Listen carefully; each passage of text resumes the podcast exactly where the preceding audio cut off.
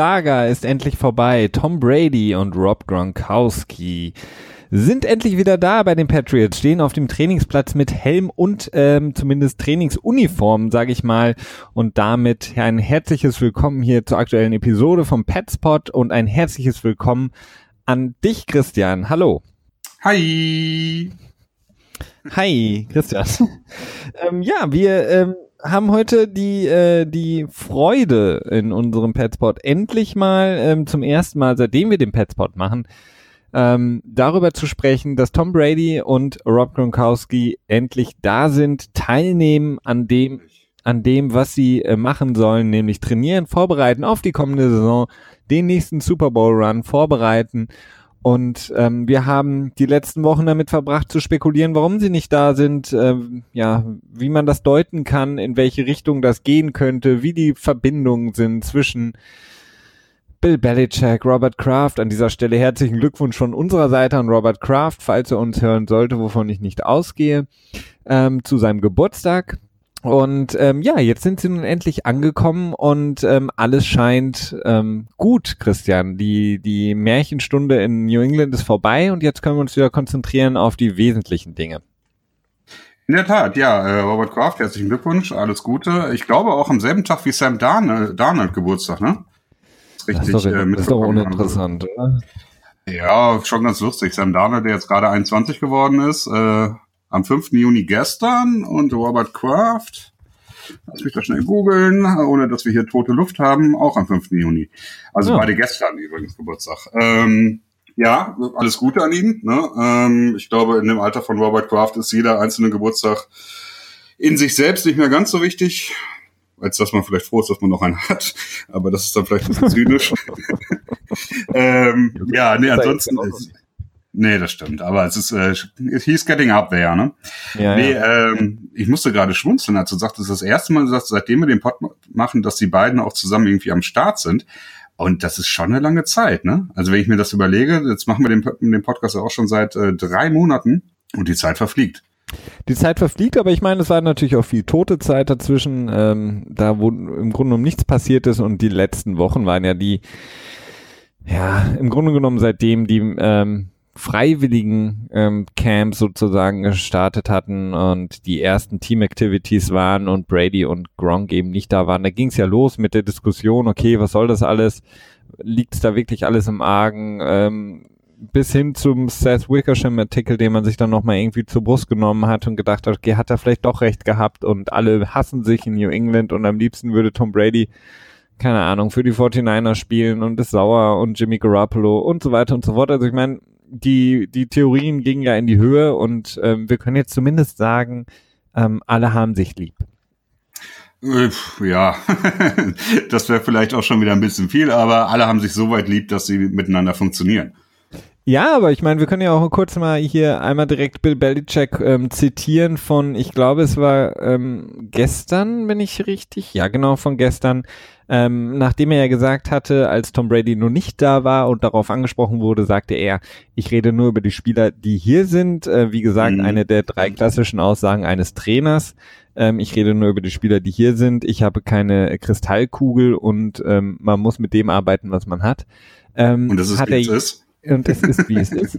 Und nun hat er, wie gesagt, auf die Frage, äh, wie seine Beziehung zu Tom Brady ist und der ganzen drumherum Saga, die sich da entwickelt hatte, hat er jetzt gesagt, er hat immer eine gute Beziehung mit Tom Brady gehabt. Es gibt keinen Quarterback, mit dem ich lieber zusammenarbeiten würde. Und ja, das hat er schon häufiger gesagt, genau. Aber jetzt nochmal. Ähm, zusammenarbeiten würde. Genau. I've always had a good relationship with Tom. Also Tja, aber das was ist ja gute Relationship, ne? Also das ist ja auch wieder, äh, wahrscheinlich wurde er gefragt, ob die, äh, ob die sich mögen oder so, und er sagt dann, okay, wir hatten immer eine gute Beziehung miteinander gehabt, aber eine gute Beziehung kann auch eine eine produktive Beziehung sein, aber man hasst sich äh, äh, äh, abgrundtief gegenüber gegenseitig, ne? Ist eher unwahrscheinlich, ja. aber das ist halt immer das, das lässt halt immer Raum für Spekulation äh, offen. Ja gut, aber man muss halt sagen, auf einer Skala von 1 bis 10 ist so eine Aussage für Bill Belichick halt schon eine glatte 8. Ähm, wenn er keine gute Beziehung hat zu jemandem, dann sagt er, ich möchte nicht drüber reden oder er sagt irgendwas, er ist ein, ist ein guter Spieler oder er trainiert hart oder so. Das heißt im Grunde genommen für Bill Belichick, er, der wird nächste Woche gecuttet. Ähm, wenn er sagt, er hat eine gute Beziehung, ähm, dann äh, ja, äh, ist das schon mal, ja, schon mal sehr gut. Ja, schon recht. Das ist schon so ein bisschen das höchste aller Gefühle, ne? Außer wenn er dann über Lawrence Taylor redet, da, äh, da sieht man quasi die Herzchen in seinem, in seinen Augen aufblühen, ne?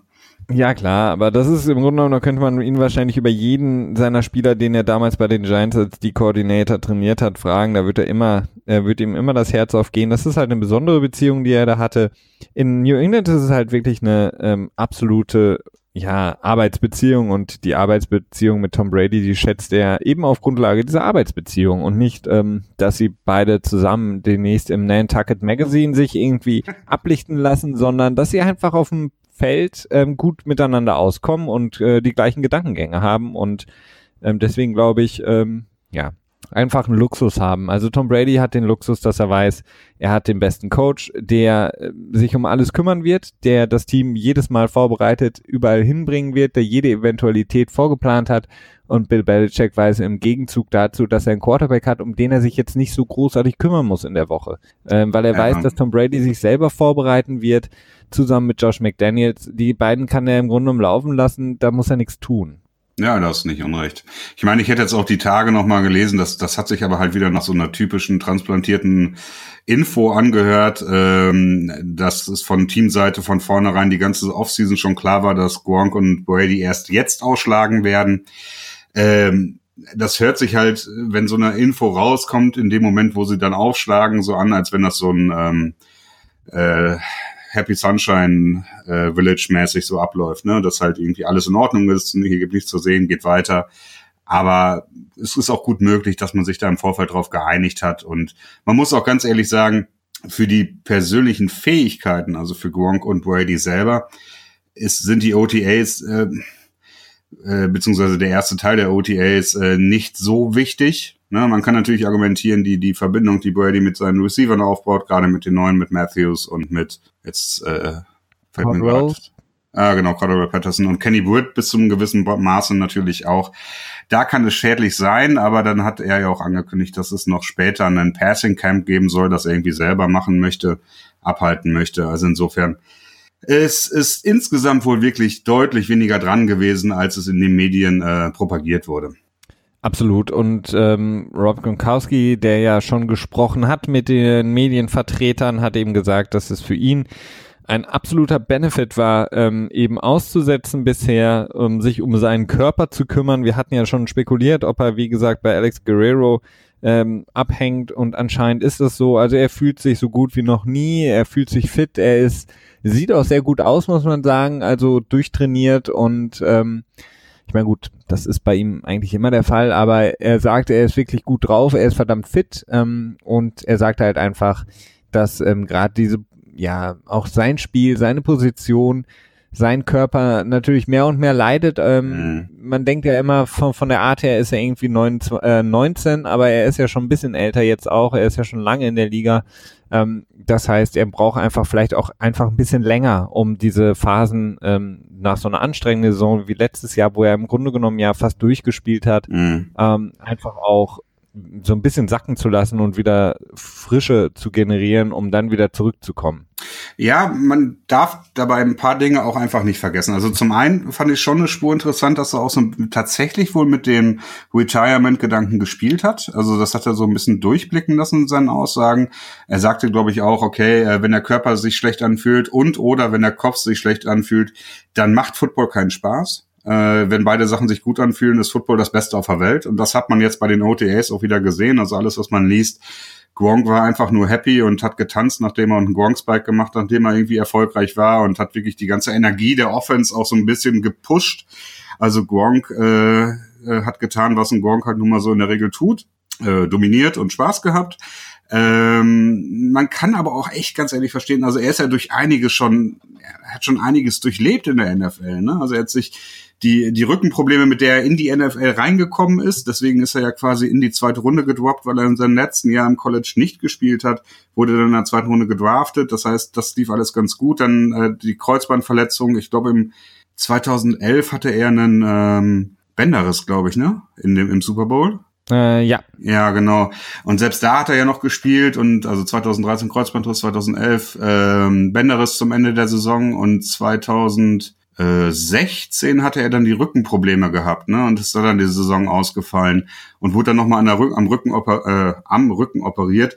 Also hat durchaus einiges da schon durchgemacht, so dass man auch vollends verstehen kann, wenn man da irgendwie auch Zweifel äh, hat. Und gerade nach so einer schlauchenden Saison, da ist halt so, äh, in der Super Bowl-Zeit jemand zu fragen, das ist sicherlich auch nicht der beste Zeitpunkt und ähm, naja, aber es ist halt immer schwer, in die Spieler reinzugucken. Und gerade bei Patriot-Spielern, die ja medial sehr stark geschult sind und sich ähm, nun ja äh, nur Verhalten immer äußern. Ne? Ja, definitiv. Also ähm, was ja auch noch eine Rolle spielt, ist seine ähm, Vertragssituation, die ja auch nochmal angesprochen wurde jetzt ähm, beziehungsweise anscheinend ist man da wirklich auch auf einem guten Weg, dass man für ihn nochmal eine Verlängerung holt. Also quasi im, im Jahresturnus ist es jetzt so, dass Gronk versucht einfach immer nochmal für das kommende Jahr äh, das Ganze nochmal neu zu strukturieren, vielleicht das eine oder andere Incentive reinzupacken, was für ihn relativ leicht zu erreichen sein sollte, um da noch ein bisschen mehr Geld zu generieren. Also ich glaube, diese, diese Form der manchmal komisch erscheinenden ähm, Vertragssachen, dass er quasi jedes Mal immer wieder neu drauf zurückkommt, ähm, ist einerseits ist es natürlich für das Team auch nicht so uninteressant, das jedes Jahr immer nochmal neu zu strukturieren. Auf der anderen Seite ist es für ihn auch gut, weil ich glaube, er ist jetzt in so einem Jahr-zu-Jahr-Modus. Ähm, das, was du sagst, ist, dass er wirklich darüber nachdenkt, ähm, wirklich stark darüber nachdenkt, ähm, die Karriere zu beenden. Ähm, ja, verleitet ihn dazu, einfach zu sagen, okay, ich will jetzt versuchen, einfach jedes Jahr meinen Vertrag im Grunde genommen äh, ja ein bisschen runtergebrochen zu einem Einjahresvertrag zu machen, ähm, der mir im ersten Jahr eben diese Incentives ähm, bringt. Ähm, denn wenn ich durchspielen kann, dann ist, ist, es relativ automatisch, dass ich diese Sachen erreiche und ähm, kann dann einfach das Maximum rausholen. Weil die, die Pads werden ihm jetzt nicht äh, jedes Jahr immer wieder einen riesen dicken neuen Vertrag geben aber ähm, immer mal wieder das Ganze so ein bisschen neu zu strukturieren, so dass er einfach dann auch sagen kann, okay, jetzt verdiene ich einfach doch deutlich mehr und wer weiß, wenn ich die Saison nicht durchspielen kann oder wenn ich nach der Saison sage, es war es jetzt, ähm, habe ich das Maximum rausgeholt. Ja, mh, mm, ja, ich, ich glaube, das hat aber auch viel mit seinen Plänen nach dem Football zu tun. Also er hat jetzt auch, äh, ich weiß nicht, ob wir das hier im Pod schon gesagt haben, dass er wieder eine äh, eine Filmrolle hat, irgendwie in einem Film, der, ach, ich weiß gar nicht, wo, wo er diese Minigun geschossen hat. Vielleicht haben einige dieses Video gesehen, wo er da irgendwie auf so einem Stuhl saß und wirklich so eine, das ist eine Gatling Gun gewesen, also wirklich so ein richtiges, äh, so einen richtigen Oschi abgeballert hat. Ähm, das war wohl in Vorbereitung auf ein, äh, auf eine Filmrolle oder Training oder was auch immer, keine Ahnung. Er scheint halt wirklich auch so eine, so ein bisschen den Weg von äh, Dwayne The Rock Johnson oder nur noch Dwayne Johnson ähm, anzustreben Allerdings muss ich da auch sagen, dass ich mir nicht so richtig sicher bin, inwiefern er dazu in der Lage ist, weil mir fehlt so ein bisschen bei ihm die, die Vielseitigkeit. Also er ist, er ist goofy, ne? er ist irgendwie so eine Spur kindisch, lebensfroh, stimmungserhellend. Aber für mich wirkt er doch, was sowas angeht, so sehr stark wie so ein One-Trick-Pony. Also da fehlt mir so ein bisschen die, ähm, die Vielseitigkeit, die ein, ein Dwayne Johnson vielleicht schon hat, auch wenn er jetzt kein, kein Theaterschauspieler ist. Aber ich wollte gerade sagen, also ich meine, das ist jetzt, ist jetzt kein Charakterdarsteller, sagen nee. wir mal so. Also, nee, also viel mehr als seinen äh, massiven Körper. Ähm, naja, und äh, sein, sein Auge, seine Augenbraue, die er irgendwie so anziehen kann. Ne? Also ich glaube, das sind so seine beiden äh, Hauptcharakteristika. Aber Gronk hat halt noch weniger, ne? Und da frage ich mich, wie man da so eine so ein Leben nach dem Football mit sowas ähm, kombinieren kann. Also irgendwie fehlt mir dann so der, der tatsächliche Plan. Ne? Er könnte auch ins Wrestling reingehen, sicherlich, aber da verdient man halt auch keine 10 Millionen plus im Jahr, sondern eher so, wenn du da anfängst, wenn du Glück hast, vielleicht fünf, selbst wenn du mit so einem großen Namen da reingehst. Und da musst du aber auch abliefern und ist die Frage, also es ist alles so, also wenn er so viel Geld weiter verdienen will, dann sollte er im Football bleiben. Hm, definitiv. Also Ähm, ich sehe ihn auch nicht in dieser Schauspielrolle, aber das ist jetzt vielleicht auch ein bisschen zu weit gefasst dann. Ähm, er ist mit Sicherheit kein guter Schauspieler, ähm, er ist mit Sicherheit noch nicht mal ein Schauspieler. Äh, Dwayne The Rock Johnson ist auch kein Schauspieler. Aber gut, das ist ein anderes, ja, anderes Thema. aber ja auch lernen. Ne? Also er kann es ja auch noch irgendwie tatsächlich sich darauf äh, wirklich fokussieren und dann auch äh, zumindest lernen, wie man Schauspieler ist und dadurch dann auch eine Spur besser werden. Nur ist die Frage, ob er da Bock hat. Ja, klar. Ich meine, es gab auch so Leute wie diesen Eisenbeißer bei diesen uralt James Bond Filmen.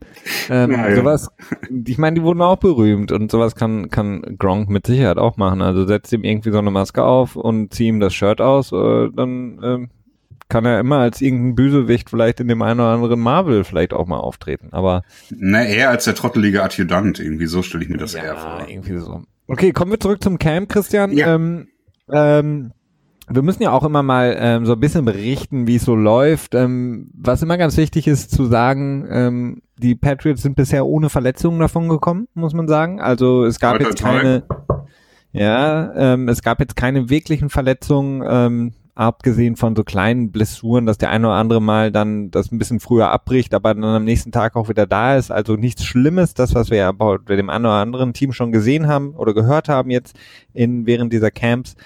Ähm, und ansonsten ist es so, dass ja, Brady ist zurück, ähm, sieht aus wie Brady, wie immer, ähm, sah wohl gut aus in diesen ähm, ersten Sessions, die sie hatten.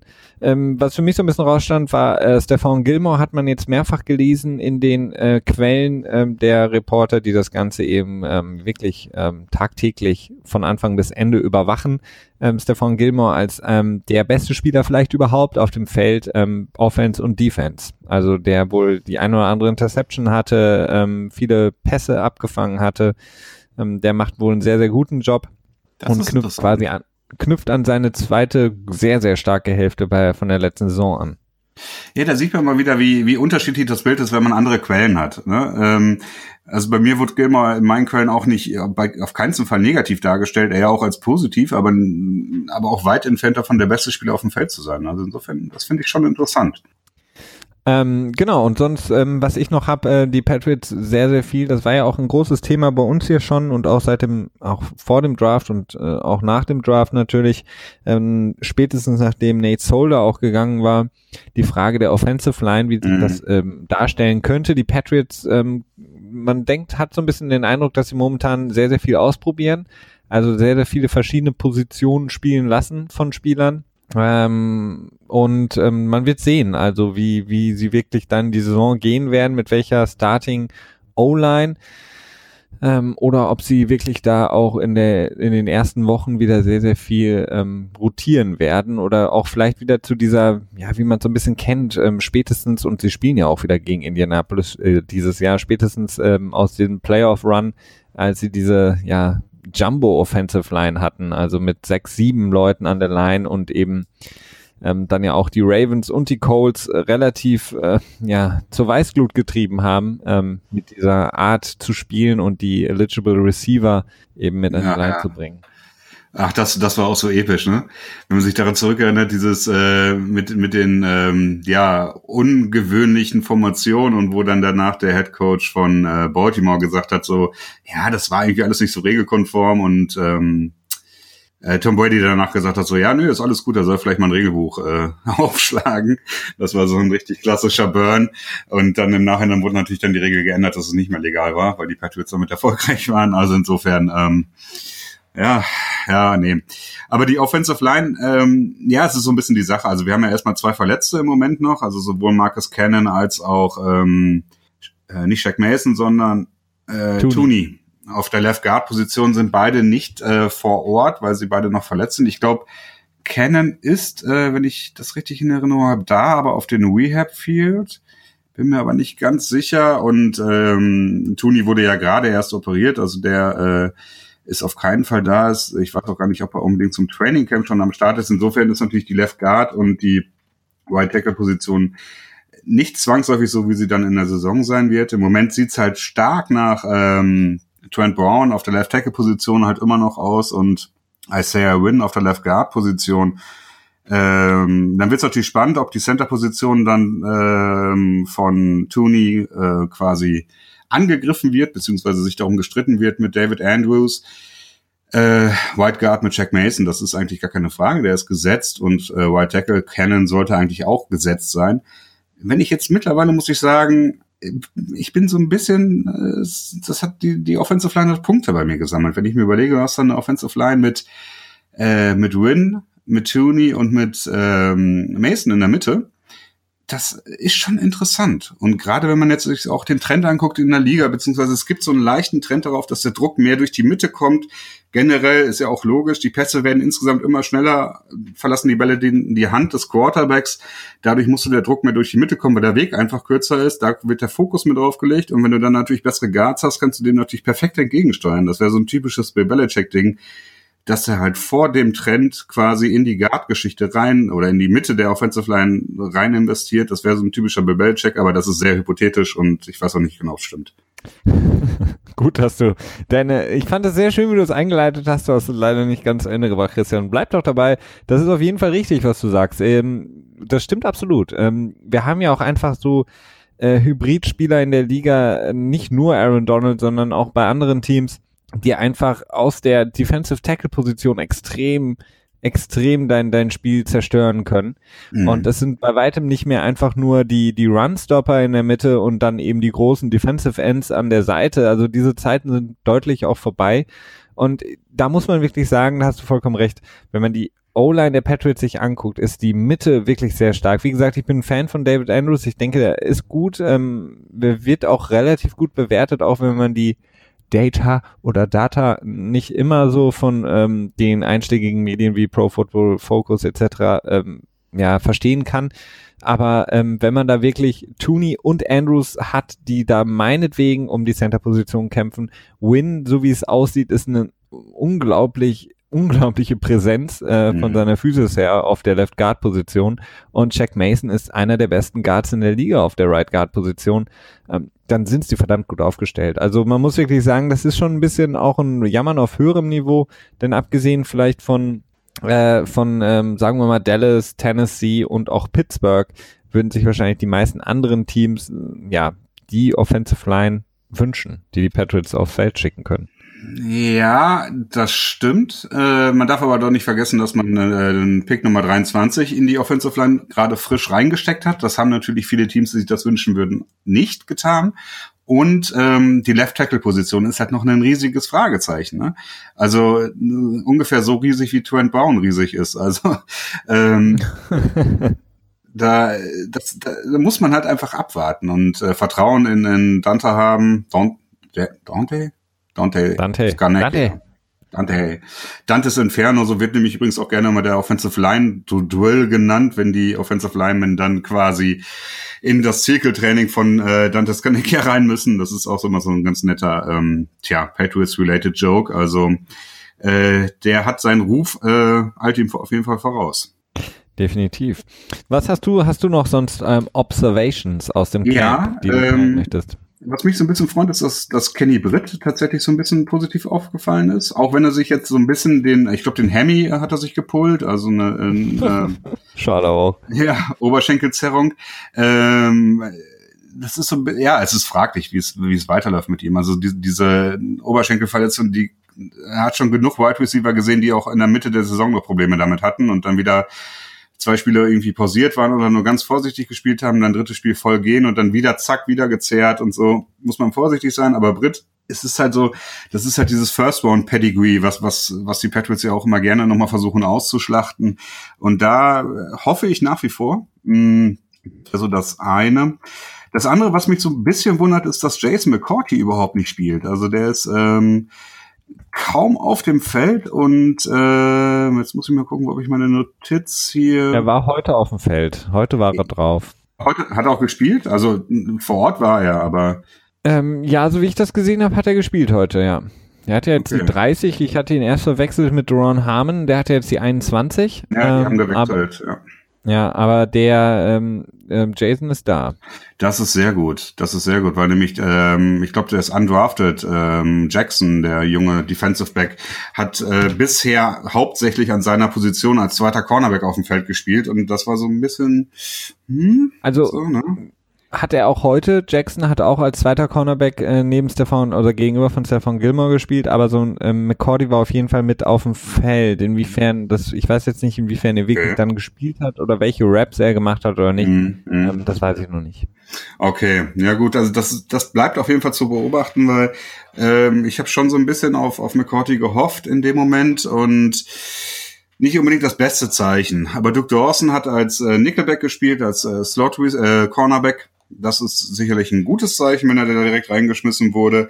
Allerdings dürfen wir auch nicht vergessen, dass äh, Cyrus the Virus, äh, als er gedraftet wurde, auch diese Position direkt eingenommen hat und uns da, naja, äh, nicht so äh, überzeugt hat. Und äh, auch wenn wir dann an das, äh, das Draft-Record von Bill Belichick und Nick Casario denken, was Cornerbacks in den letzten Jahren angeht, das ist ja auch äh, das sowohl, ist großartig. Äh, ja, Cyrus Jones hat nicht geklappt. Dann hatten wir noch ach Gott, wir hatten nur noch irgendwie einen in der zweiten Runde. West Side Doling.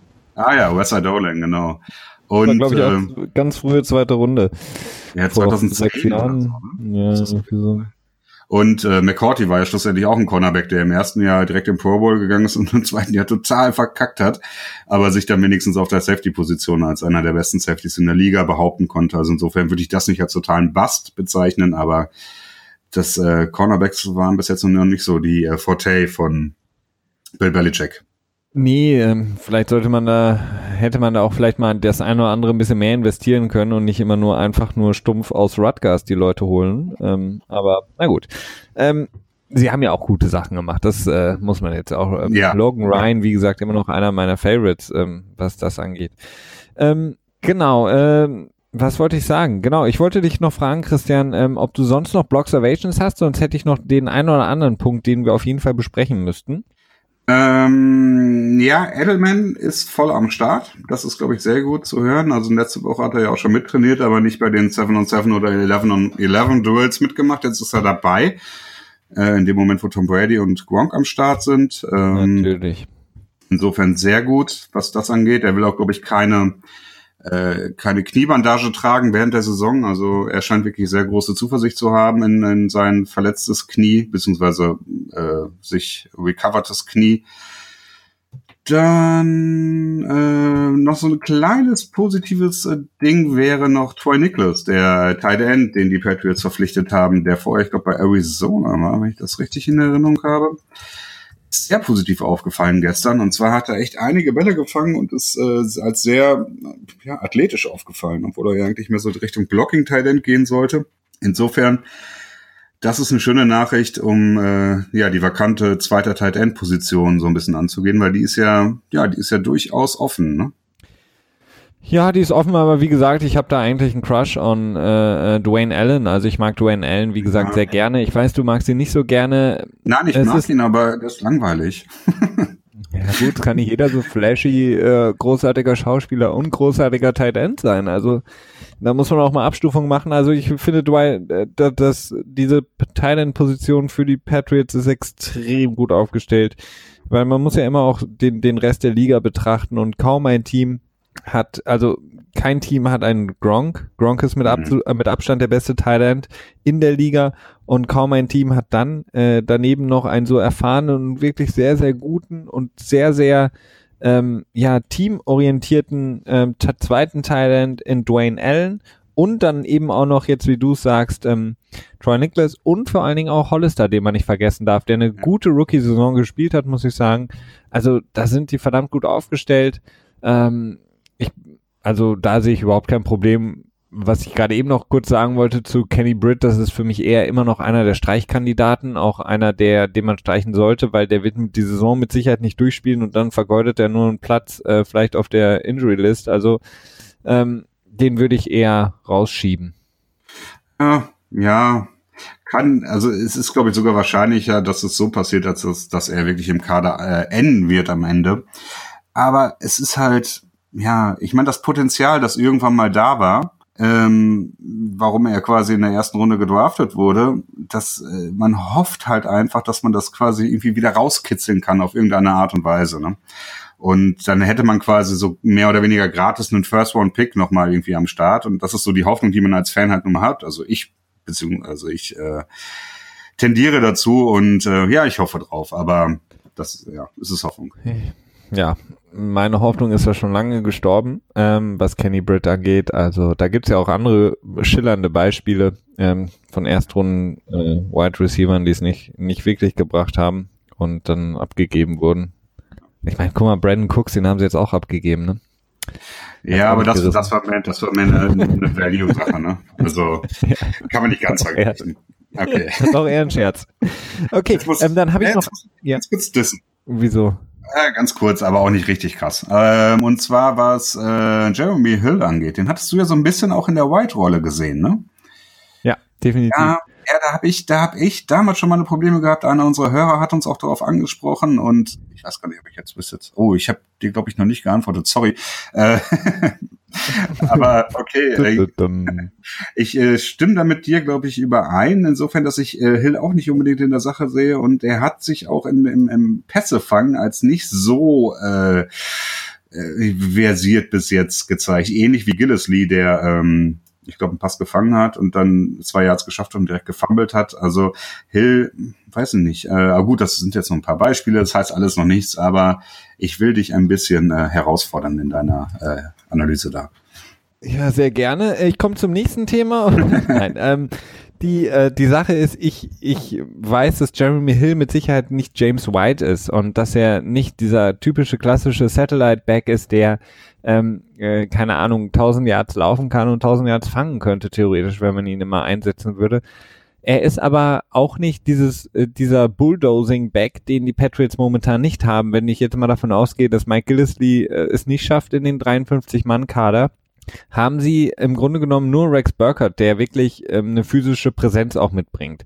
Jeremy Hill ist deutlich ähm, mehr noch, was physische Präsenz angeht, vielleicht auch als James White, aber er ist nicht dieser Short Yardage Back. Er ist nicht unbedingt der Typ, den du haben willst, wenn es darum geht, äh, Playoffs, äh, Vierter und äh, Eins und du musst jetzt wirklich dieses Yard kriegen. Ähm, weiß ich nicht, wen sie da nehmen. Also da hatten sie in der Vergangenheit eben ganz andere Backs, äh, unter anderem LeGarrette Blunt etc. Ähm, da da sehe ich halt Jeremy Hill auch nicht da. Also er, von mir aus hat er dann so eine so eine Zwischenrolle, aber für, für mich ist er nicht der, der, der klassische Bulldozing-Back, der das ein oder andere Tackle auch abschütteln kann und eben mhm. durchgeht. Mhm. Also, ähm, ja, ja also das, das ist mein, das war einfach mein Gedankengang. Okay, ja, dann das, das passt ja soweit auch. Ne, es ist halt nur, ich wollte es halt nur noch mal so ein bisschen klarstellen, dass mir schwebt. Es ist glaube ich auch schon fast einen Monat her und das schwebt mir immer so ein bisschen im Hinterkopf drin und äh, deswegen ein leichter Diss von mir. Okay, alles klar, ich habe es verstanden. Aber ähm, ich bin ja, ich bin auch gespannt, ob wie wie Jeremy Hill sich da entwickelt. Ähm, bei den, ähm, ja, bei den bei den Bengals hatte er einen gut, guten Start, aber ist dann ja auch so ein bisschen so ein bisschen abgerutscht, muss man sagen. Von daher, ja, bin ich mal gespannt. Also in seiner ersten Saison hatte er, glaube ich, sogar sogar eine 1000 Yard Saison, als er bei den bei den ähm, bei den äh, Entschuldigung Bengals reingekommen ist als erster Starting Running Back dann auch. Und ähm, das ist dann ja auch ein bisschen runtergedroppt. Von daher, ich bin mal gespannt. Ja, also, also, die ersten drei Jahre waren ziemlich produktiv. 1100 in seiner Rookie-Season, also das ist schon äh, mhm. erstaunlich gut. In seiner zweiten 800, in seiner dritten etwas mehr als 800. Ähm, ja, es ist schon schon nicht ohne. Also die Stats lassen schon halt auch was anderes äh, deuten. Aber du hast schon recht. Also er hat doch durchaus immer Pässe gefangen.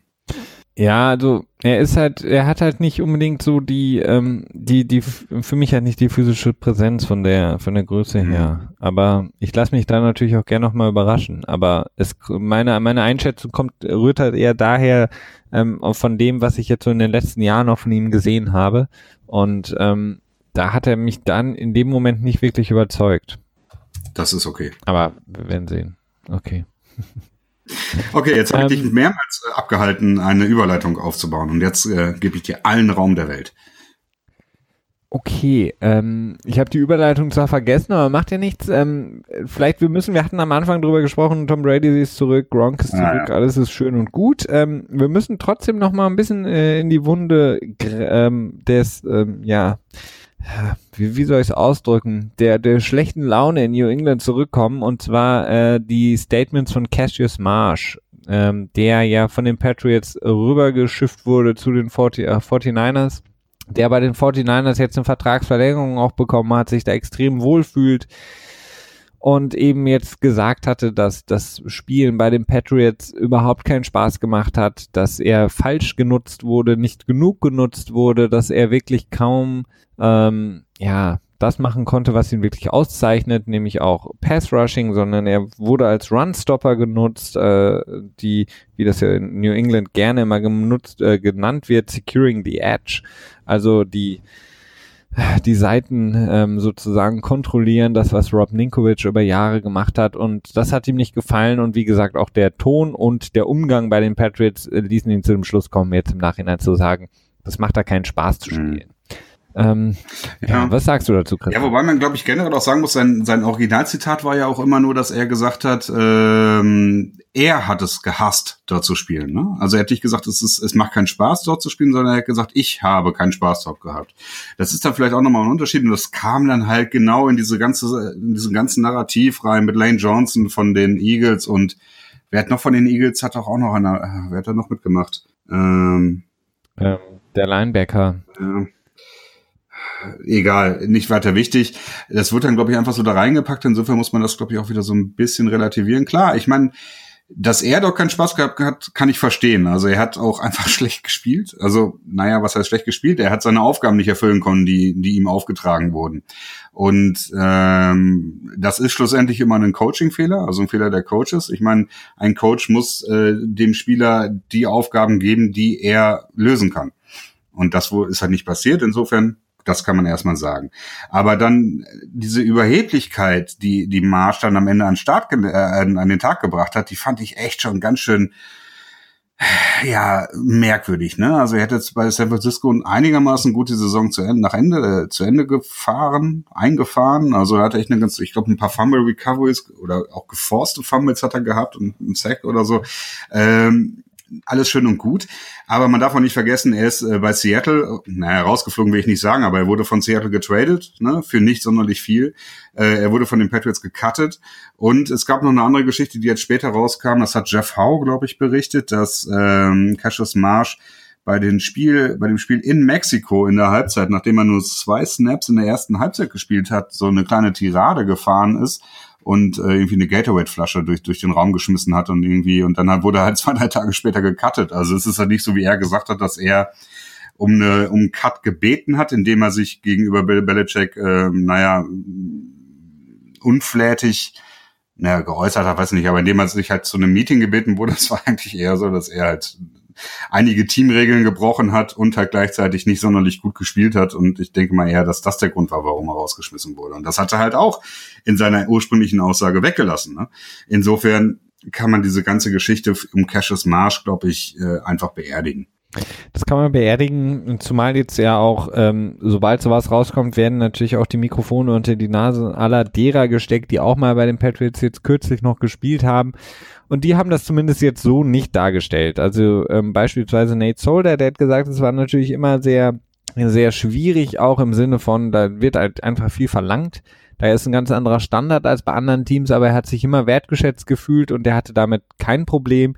Dann ähm, Shay McLellan, der ähm, jetzt ja retired ist und jetzt Highschool-Trainer wird, der hat auch gesagt, dass das für ihn nie ein Problem war, dass er sich sehr wohl gefühlt hat, dass es eine gute Atmosphäre war mit den Mitspielern und auch mit dem Coach und dass es einfach wunderbar war zu sehen, wie man da ähm, einfach ja arbeitet etc. pp. Und auch andere Spieler haben das jetzt nochmal betont, also ich glaube, wir können diese Geschichte wirklich mhm. begraben, ähm, denn es ist, und das muss man einfach auch mal sagen, du hast das bei, bei allen anderen Teams und wir hatten ja, Christian, mal irgendwann mal, als wir mal ähm, nicht im Podcast miteinander gesprochen hatten, sondern so auch mal drüber gesprochen, zu überlegen, ob einfach die Stories bei den Patriots einfach weiter ausgehöhlt werden und einfach weiter aufgebauscht werden, denn du hast es fast bei jedem Team, dass ein Spieler geht und darüber lästert, wie das oder das gelaufen ist. Ähm, Du hast jetzt auch zum Beispiel Des Bryant, der ähm, sich ja auch nicht unbedingt sehr, sehr wohlwollend über die Dallas Cowboys und den Trainer etc. pp. geäußert hat. Ist nicht so eine große Story. Du hast es auch bei anderen, bei anderen äh, Spielern, die ein Team verlassen, dass sie sagen, ja, da und da, da war es auch ganz schlimm, der Coach war total schlimm. Selbst die ganzen Sachen um ähm, beispielsweise Pete Carroll in Seattle, ähm, wo Spieler wirklich sagen, der hat das Team verloren, der kann nichts, ähm, der erzählt jedes Jahr die gleichen Stories und der kann dich nicht motivieren, der sollte lieber zurück ins College gehen. Das war ein Thema für eine Woche ungefähr und jetzt ist es eigentlich schon längst wieder vom Tisch und ähm, die Sachen in, in New England, ob die, die, ja, die Kultur schlimm ist und die Leute nur angeschrien werden und so ein Drill Sergeant äh, Instructor alias Bill Belichick da rumläuft, das hält sich wochenlang mhm. in den Schlagzeilen. Und ähm, da muss man wirklich sagen, der wird einfach, ja, bei den Patriots immer ein bisschen anders hingeschaut. Ja, ich meine, es ist ja auch naheliegend. Die Patriots sind einfach seit äh, mittlerweile fast zwei Dekaden der, der dominierende Faktor, die einzige Dominante in der NFL, konstante Dominante. Und das ist ja auch klar. Ich meine, äh, leider ist es ja nun mal so, dass das äh, in der Nachrichtenwelt, ob es jetzt Sport oder generelle Nachrichtenwelt, es schon immer so ist, dass zwar auf Fakten geachtet wird, aber halt auch gleichzeitig die Massentauglichkeit äh, immer mit dem Hinterkopf ist. Und da sind die Patriots einfach juicy. Ne? Also du kannst äh, machen, was du willst. Wenn du eine Geschichte über die Patriots hast, die in irgendeiner Art und Weise ähm, kontrovers ist, dann kannst du davon ausgehen, dass du da deine, dein Tagwerk äh, quasi mit einer Story quasi abdecken kannst. Ne? Ja, das ist richtig. Also wir können das zum Glück jetzt endlich begraben und äh, schauen mal nach vorne.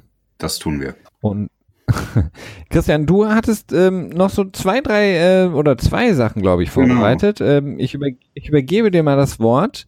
Ähm, die eine oder andere interessante Sache, die du dir für heute überlegt hattest. Ja, wo du gerade gesagt hast, jetzt schauen wir mal nach vorne, sag ich mal, okay, dann schauen wir mal wieder zurück. Okay, gut. Und zwar hatte ich mir ein kleines Spielchen überlegt, ähm, beziehungsweise zwei kleine Spielchen. Fangen wir erstmal mit dem kleineren an. Nee, mit dem größeren. Ich habe jetzt schon eingeleitet. Äh, und zwar was ist dein einer Spielzug in der Ära von Rob Gronkowski, also seit 2010, den du äh, gerne anders gehabt hättest, wo du den Ausgang dir hättest, hättest anders gewünscht? Also das kann alles sein. Das kann sein, dass du äh, anstatt einer Incompletion eine Completion haben willst, dass du anstatt mhm. äh, einer Penalty oder was auch immer, ne? Also einfach, welcher Spielzug hätte anders laufen sollen?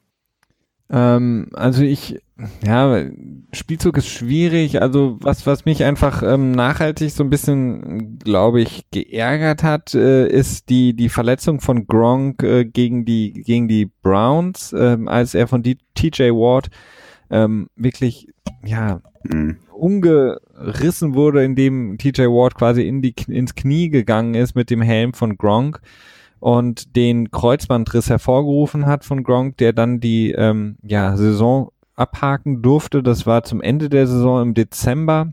Und äh, in einem recht engen Spiel der Patriots gegen die Browns, aber dennoch, es war so ein klassischer Spielzug der Patriots, ähm, recht schneller Pass auf Gronk, der die Seam Road äh, läuft, den, äh, den Linebacker überläuft und dann eben so ein bisschen über die Schulter hinweg den Ball von Brady eigentlich perfekt zugeworfen bekommt. Problem ist nur, er sieht quasi nicht, was vor ihm passiert und er sieht nicht den heranrauschenden TJ Ward, der ihm dann das Knie auseinander nimmt. Mhm. Ähm, das war das Ende der Saison für Gronk und man muss auch sagen, so ein bisschen das Ende der Saison für die Patriots, denn die Patriots eigentlich in der Saison ein relativ solides Team, auch ein gutes Team, ähm, sind dann auch wie fast jedes Jahr ins Championship Game gekommen und haben dann da gegen die Broncos verloren und ich habe es gerade eben jetzt nochmal nachgeguckt ähm, haben die Broncos mit Peyton Manning bei 26 Punkten gehalten in Denver was erstmal äh, für da auch schon die High-Flying Offense der Broncos auf jeden Fall sehr gut war von den ähm, ähm, von der Defense der Patriots, mhm. aber sie haben es eben nicht geschafft, äh, mehr als 26 Punkte zu erzielen, um dann in den Super Bowl zu kommen. Ähm, äh, die Titans der Patriots in dem Spiel waren ähm, der gute, wer erinnert sich nicht an ihn, Matthew Mulligan. Oh Gott. der später dann, ich glaube, bei den Giants gelandet ist und dann jetzt, glaube ich, von der Bildfläche verschwunden ist mittlerweile. Und der gute alte Michael Hoho Wanui. Ähm, die beiden hatten insgesamt zusammen drei Catches für 39 Yards. Und ähm, das war einfach das Problem. Da lief im Grunde genommen alles über Shane Vereen und natürlich Julian Edelman. Und ich glaube, in einem Spiel wie dem mit einem ja, gesunden Gronk, den man dann hätte quasi haben können, hätten die Patriots mit Sicherheit glaube ich, gewonnen und wären in den Super Bowl eingezogen gegen die Seahawks. Mhm. Und äh, wir wissen alle, wie spannend ein Super Bowl der Seahawks gegen die Patriots sein kann. Also das mhm. ist so ein bisschen das Ding so, wenn ich sagen würde, welch, wie hätte ich den Spielzug anders gesehen, keine Ahnung, Gronk kann sich immer verletzen bei jedem Spielzug, aber die eine oder andere, andere Route, in der er quasi das Spielfeld mehr vor sich hat, als bei dieser recht schwierigen Seam Route, wo er quasi über die Schulter hinweg den Ball bekommt und nicht sieht, was vorhin passiert. Ja, stimmt. Ich glaube, das Spiel haben die Patriots am Ende noch gewonnen, indem sie irgendwie so einen Onside-Kick in der, in der Two-Minute, äh, innerhalb der letzten zwei Minuten quasi noch äh, ja, ich mein, aber das war dann auch. Das war super mit einem Punkt haben sie, glaube ich, gewonnen. Ich glaube mhm. auch Josh Gordon hat die da mit irgendwie 200 oh, ja. Receiving Yards ähm, relativ geburnt mhm, Zeit, ja. ja. du hast recht, ja. Ja, und die restlichen Receiver, das ist krass, wenn man sich das nochmal anschaut. Äh, Julian Edelman, wie du gerade schon sagtest, das war der Hauptreceiver im Prinzip. Und als Alternative hattest du noch Aaron Dobson ja.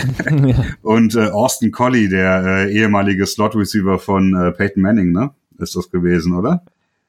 Ja, ja, genau. Für die Colts hat er gespielt, ja. bis der ja auch unglaublich viel Pech hatte mit seinen ganzen Gehirnerschütterungen ja. seiner Karriere und ich weiß nicht, ob Tiquan Underwood da schon ein Thema war, aber auf jeden Fall hat er nicht gespielt. Ja, das stimmt. Ja, das war ziemlich, ähm, ja, das war ziemlich übel.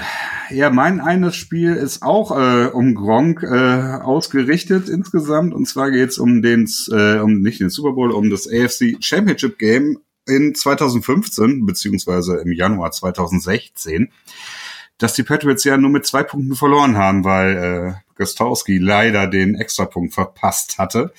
Ähm, mhm. Und zwar geht es um, geht's um den letzten Drive der Patriots. Ich habe mir eben nochmal angeguckt. Ich habe irgendwie die letzten Tage ein paar Mal an, an das Spiel gedacht. Ich weiß gar nicht genau warum.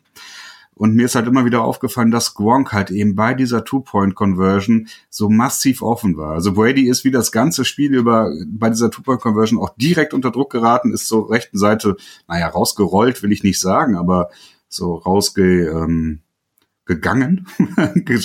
ja, kann man auch nicht nee. Nee, also so, so ähm, gejoggt. ja, gejoggt, so gemächlich.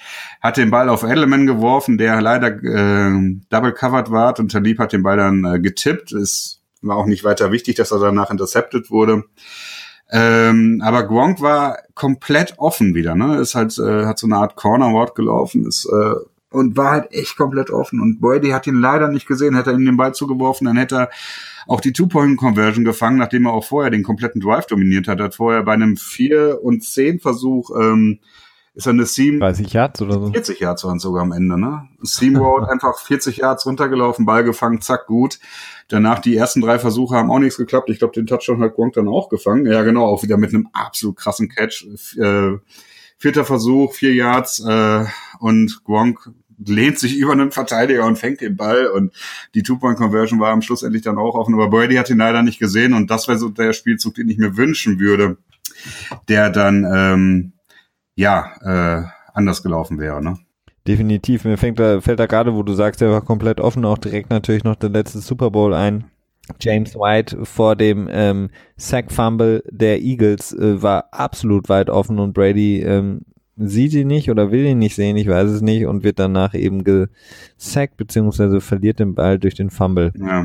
Da gibt es viele Beispiele. Ja, und Aber, wenn die Patriots dann in den Super Bowl gegangen wären gegen die Carolina Panthers, ich glaube, die hätten die dann auch gesmoked. Ähm, dementsprechend ist das halt so dieses eine Spiel, ne, wo du, wo Brady einfach nur eine andere Entscheidung treffen muss und dann hast du wahrscheinlich den Super Bowl gewonnen, obwohl das ist halt immer schwierig, aber ich bin davon überzeugt, dass sie die Carolina Panthers geschlagen hätten. Äh, ja, und das ist dann so the one that got away, ne? Definitiv, da gibt's ein paar von. Ja, aber so ist es halt auch im Sport. Dafür hat man dann auch viele durch glückliche Umstände gewonnen und so äh, ist das Leben von Zufällen durchsetzt. Ja, eben. was, was hast du noch für uns? Ich das hat jetzt Spaß gemacht, jetzt will ich mehr. Ja, das andere ist, äh, das hatte ich schon mehrmals mir aufgeschrieben, aber ich habe es immer vergessen. Hm. Und zwar, nenn mir doch mal bitte deine Top 5 Player in der Defense. Nur von den Patriots jetzt? Nur von den Patriots. Im ersten Moment denkt, denkt man, das ist gar nicht so schwer, aber im zweiten Moment habe ich zumindest festgestellt, so, oh. o overall oder jetzt momentan? Momentan, momentan jetzt, die jetzt im, im Kader sind. Die jetzt im Kader sind? Mhm.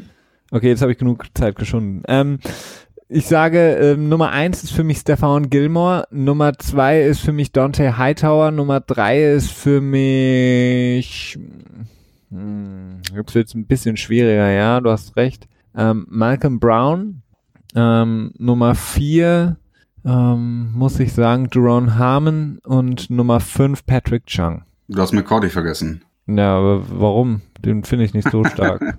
okay. Ja gut, okay, okay. Ich, ähm, ich tue mich da auch schwer. Und wenn ich jetzt Verletzungen mal nicht mit reinrechne, sondern einfach nur die reine Spielleistung mir angucke, dann steht für mich an erster Stelle doch Hightower, weil Gilmore für mich zu ähm, unsicher noch ist im Moment. Ich kann halt die erste, die erste Hälfte der ersten Saison nicht einfach wegradieren. Hm. An zweiter Stelle kommt dann Gilmore auch so ein bisschen gepaart damit, was er jetzt im Training Camp gerade zeigt, beziehungsweise im, im Minicamp. An Nummer drei ist für mich McCourty. Ähm, vielleicht auch nicht unbedingt nur wegen seiner Spielleistung, sondern auch wegen seiner Koordination und Captain-Rolle und Leader-Funktion, ja. die er hat. Du stehst auf das, ne? Ja, das ist nicht unwichtig. Also das ja, ist, äh, natürlich. macht die Patriots auch aus, ne?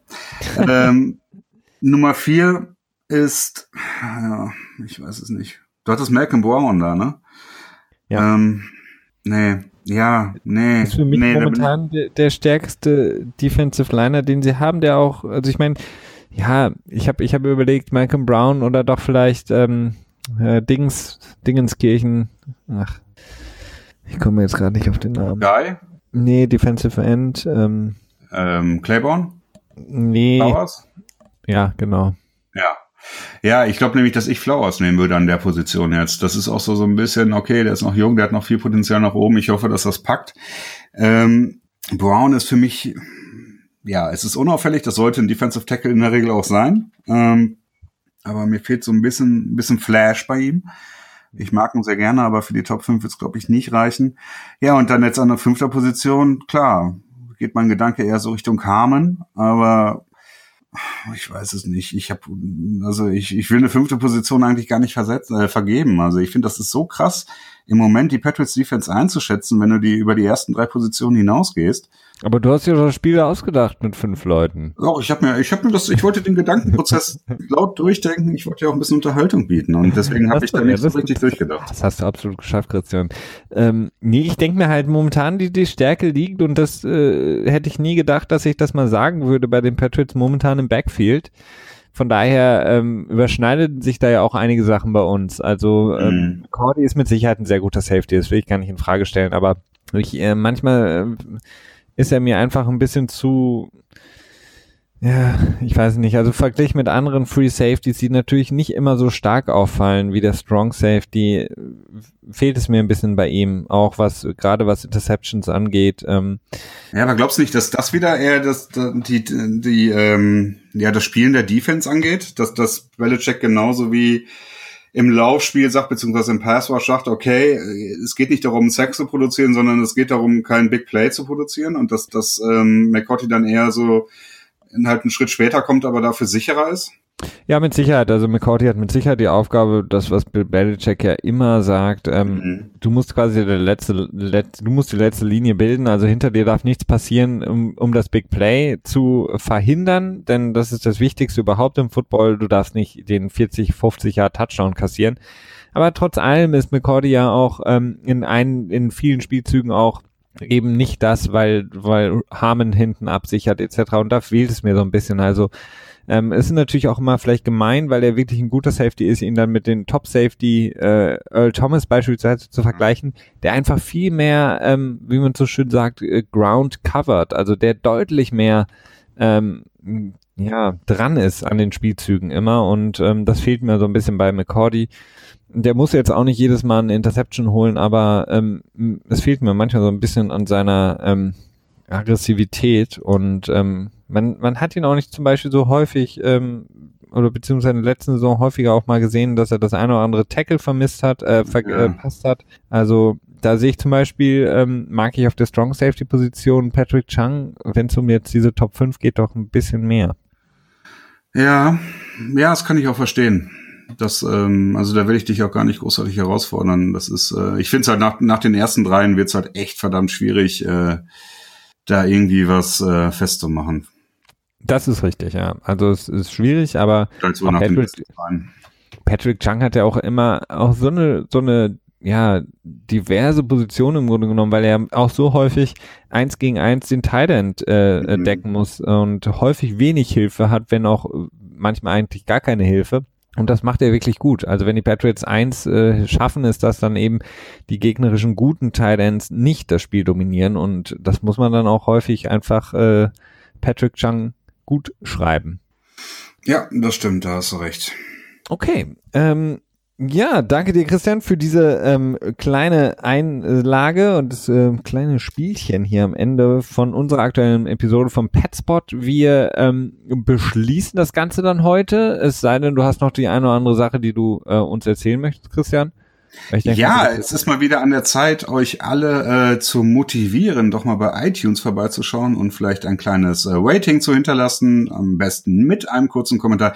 Ab und zu, so einmal im Monat, finde ich, dürfen wir darauf aufmerksam machen, so ein bisschen ja. äh, Selbstwerbung. Ähm, das hilft uns einfach ungemein, damit andere Leute uns auch entdecken können. Und äh, ja, wenn noch nicht geschehen, folgt uns bei Twitter, ne, at petspod, äh, at pets unterstrich pod. Wir haben auch eine Facebook-Seite, die ist aber nicht so, äh, ja, genau. Und ähm, genau, erzählt äh, euren Freunden davon, wenn die Patriots-Fans sind oder so. Das wäre sehr schön. Erzählt allen davon, nicht nur euren Freunden. Ihr könnt es auch stimmt. gerne allen anderen erzählen. Jedem, dem ihr, dem ihr über den Weg lauft, erzählt, dass es hier einen guten Podcast gibt. Wir freuen uns sehr darüber. ähm, wir freuen uns natürlich auch über, über die Fragen und Antworten, die uns erreichen oder auch die Leute, die uns immer mal wieder ähm, schreiben bei Twitter, uns mit einbinden in Diskussionen, uns irgendwie Menschen und sagen, hey, habt ihr das schon gesehen? Da freuen wir uns immer sehr. Gerne mehr davon. Ähm, wir, ähm, mehr davon apropos, werden uns am Sonntag in unserem ersten äh, Podcast, unserem Flagship sozusagen, wiederhören, dem ähm, GFA-Pod. Ähm, da werden wir am Sonntag die nächste Folge für euch aufnehmen. Und bis dahin wünsche ich von meiner Seite hier eine angenehme Restwoche, ein hoffentlich wunderschönes Wochenende. Wir haben heute nicht über das Wetter gesprochen, Christian, das ist aber wunderbar. Und das soll so bleiben für euch alle da draußen. Macht es gut. Danke dir, Christian. Schöne Woche noch. Bye.